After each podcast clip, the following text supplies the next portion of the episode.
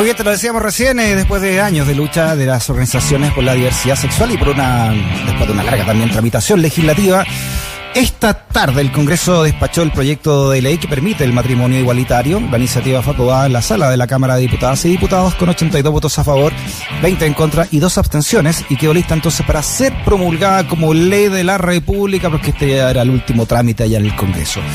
Vamos a hablar de este tema con el vocero del Movimiento de Integración y Liberación Homosexual, el Móvil, Oscar Ramentería. Oscar, ¿cómo está?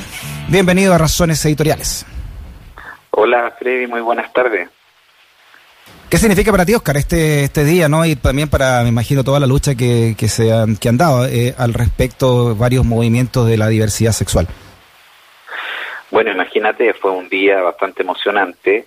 Eh, eh, nosotros estamos luchando por este tipo de leyes desde los comienzos de los movimientos por igualdad de derechos en nuestro país el móvil en especial desde el año 1991 ha impulsado este tipo de iniciativas y siempre tuvo como meta en algún momento poder eh, tener una ley de matrimonio igualitario que reconociera a todos los tipos de parejas por igual y no algunas de primera y otras de segunda categoría. Entonces, es un día de emoción, de felicidad, de dignidad hacia las parejas del mismo sexo eh, y también es un día en que uno de, de reflexión y de añoranza de, de, aquellas personas que dieron todo por eh, avanzar y que ya no se encuentran con nosotros.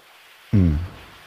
Sí, hagamos un poco de historia, Oscar. Como tú dices, esto no es no, no, no es de ahora nomás, ¿no? Este, había, hubo varias iniciativas al respecto. En la que se aprobó ahora fue ingresada el año 2017. O sea, imagínate, por la presidenta eh, Bachelet. Y luego de esto, de que ustedes, ¿no? Como móvil, llegaran hasta la Corte Interamericana de Derechos Humanos, ¿no? que se, donde se, se, alcanzó una especie de solución amistosa entre el Estado de Chile y también el móvil para legislar sobre esta materia. Como, hagamos un poco un recuerdo de esa, de esa llegada de usted al, al, hasta la Comisión Interamericana de Derechos Humanos ¿no? y qué fue lo que se resolvió en ese momento.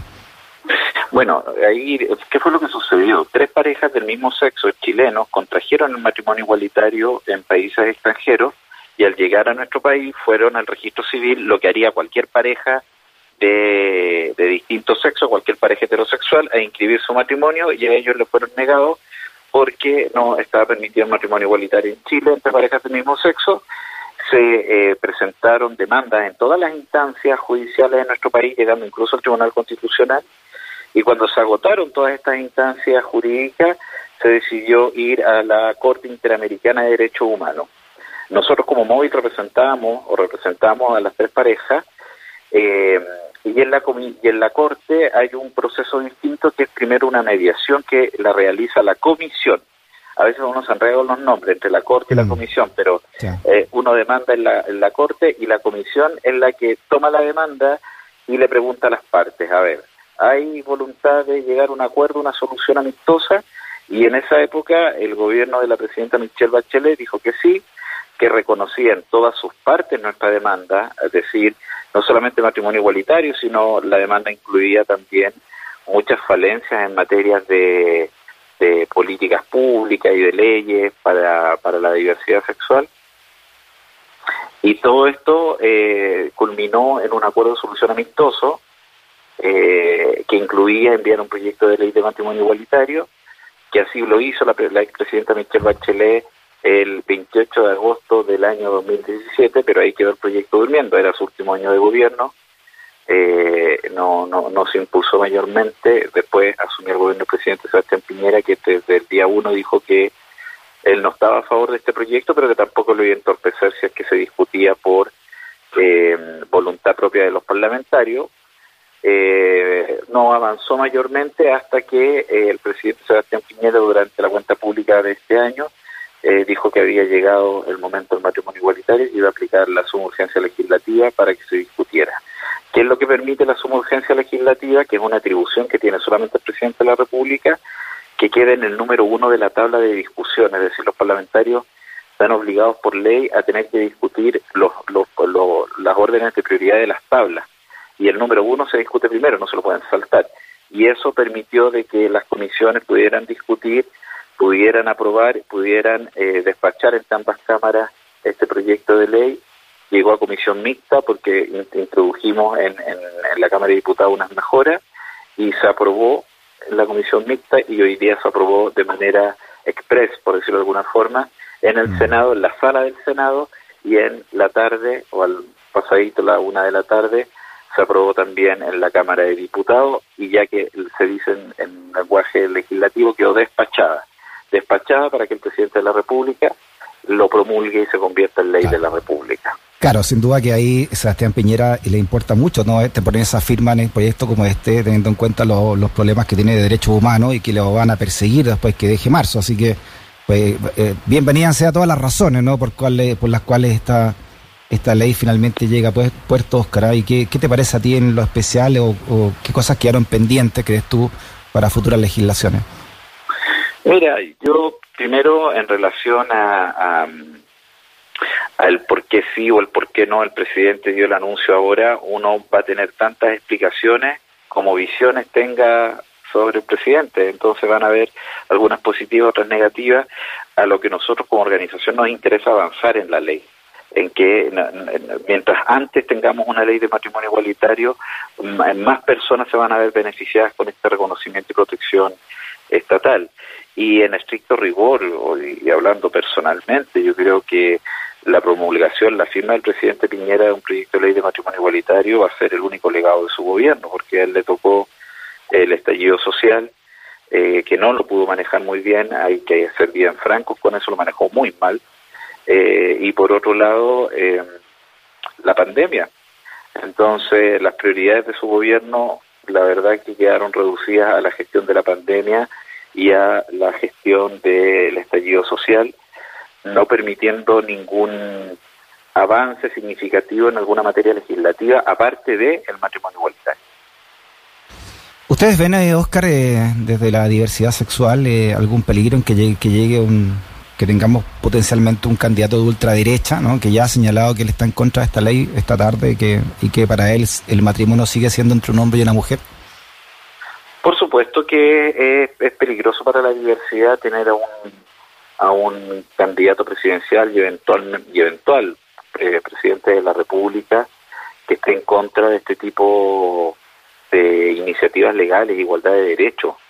Pero en estricto rigor, este, yo, y esto es una opinión mía, no una opinión del móvil, porque no nos hemos sentado a conversar qué pasaría si gana uno u otro, pero no creo que se retroceda en derechos porque eh, eliminar o modificar o derogar leyes es muy difícil, tiene muchos costos.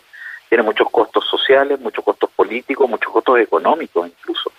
Ya lo que sí yo vería en la eventualidad de que CAS llegue a la presidencia de la República, que van a ser cuatro años donde todos los avances que hemos conseguido hasta ahora van a quedar estancados.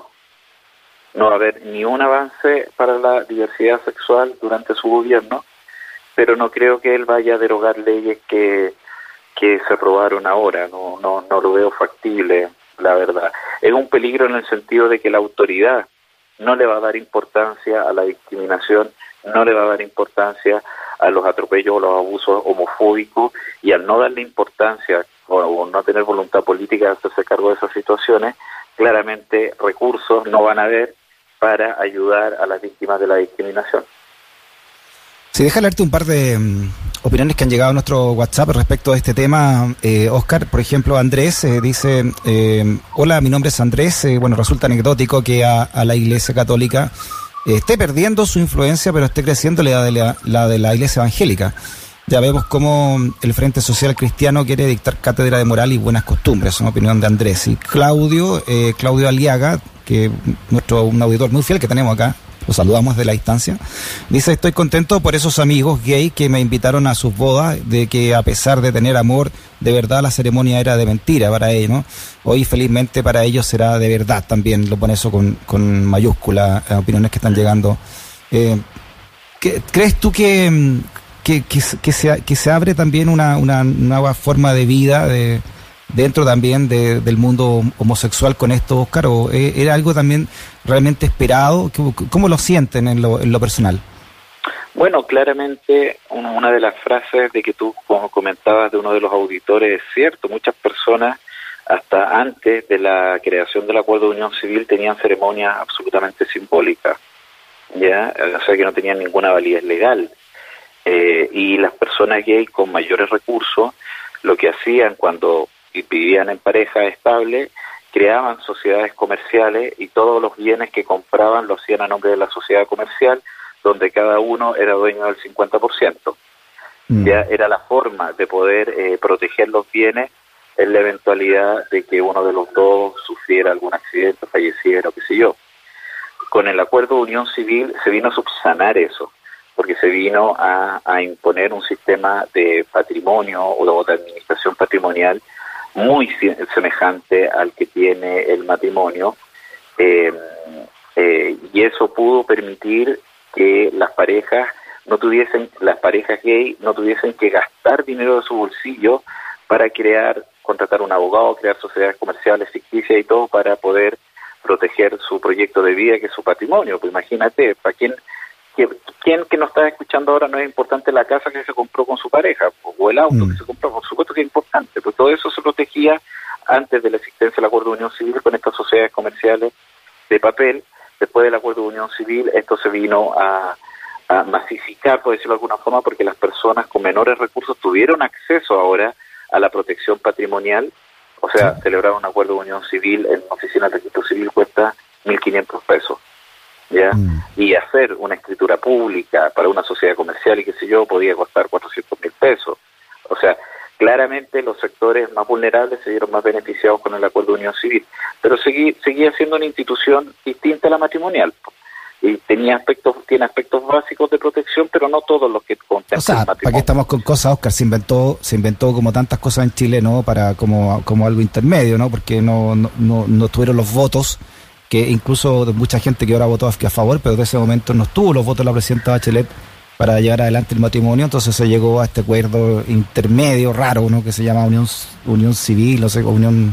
Sí, el acuerdo de unión civil, pero no es tan raro, fíjate que en, la gran mayoría de los países que tienen matrimonio igualitario tiene acuerdo de unión civil. ¿ya? Eh, pero, disculpa, pero era una cosa u otra. Pero una cosa u otra a elección. No me refiero a que esto fue una imposición intermedia. De hecho, Luis, Larraín, Luis, Larraín, escribe en su cuenta de Twitter, eh, fundador de Iguales, eh, dice, muchas parejas con unión civil preguntan si tienen que disolverla antes de poder casarse. La respuesta es que no, ¿no? Porque el matrimonio entre los convivientes civiles es una de las formas de determinación de la unión civil. Claro, ahora a partir de hoy se puede elegir. Antes no, porque no existía matrimonio, digamos. Exacto, ahora ahora existe la opción.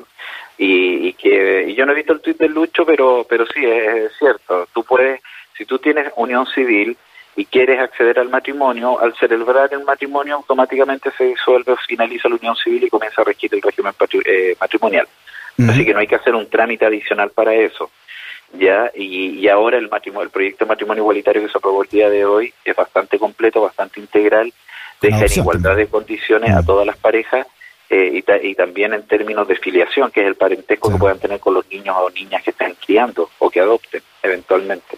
Sí, eso es lo más importante, creo yo, de todo, ¿no? Eh, ese gran reconocimiento. Sí, sí, que tengan el mismo reconocimiento y la misma posibilidad de tener padre o madre, o dos papás o dos mamás, y que mm. la ley lo reconozca así, porque eso tiene consecuencias eh, jurídicas, la filiación, claramente, que la filiación, para que la gente que nos está escuchando es el parentesco, eh, tiene consecuencias jurídicas y por otro lado tiene consecuencias sociales y psicológicas en el menor, ya que le, puede decir papá eh, a una persona y no al otro papá porque legalmente el otro no podía ser papá, afectaba claramente al, niño o a la niña. Ahora eso queda erradicado con la nueva ley de, matrimonio civil igualitario. Oscar Rementería, vocero del móvil. Oscar, eh, abrazo grande. Hay felicitaciones por este día. Que esté muy bien. Muchas gracias, Freddy. Un abrazo a la distancia. Adiós. Igual, chao.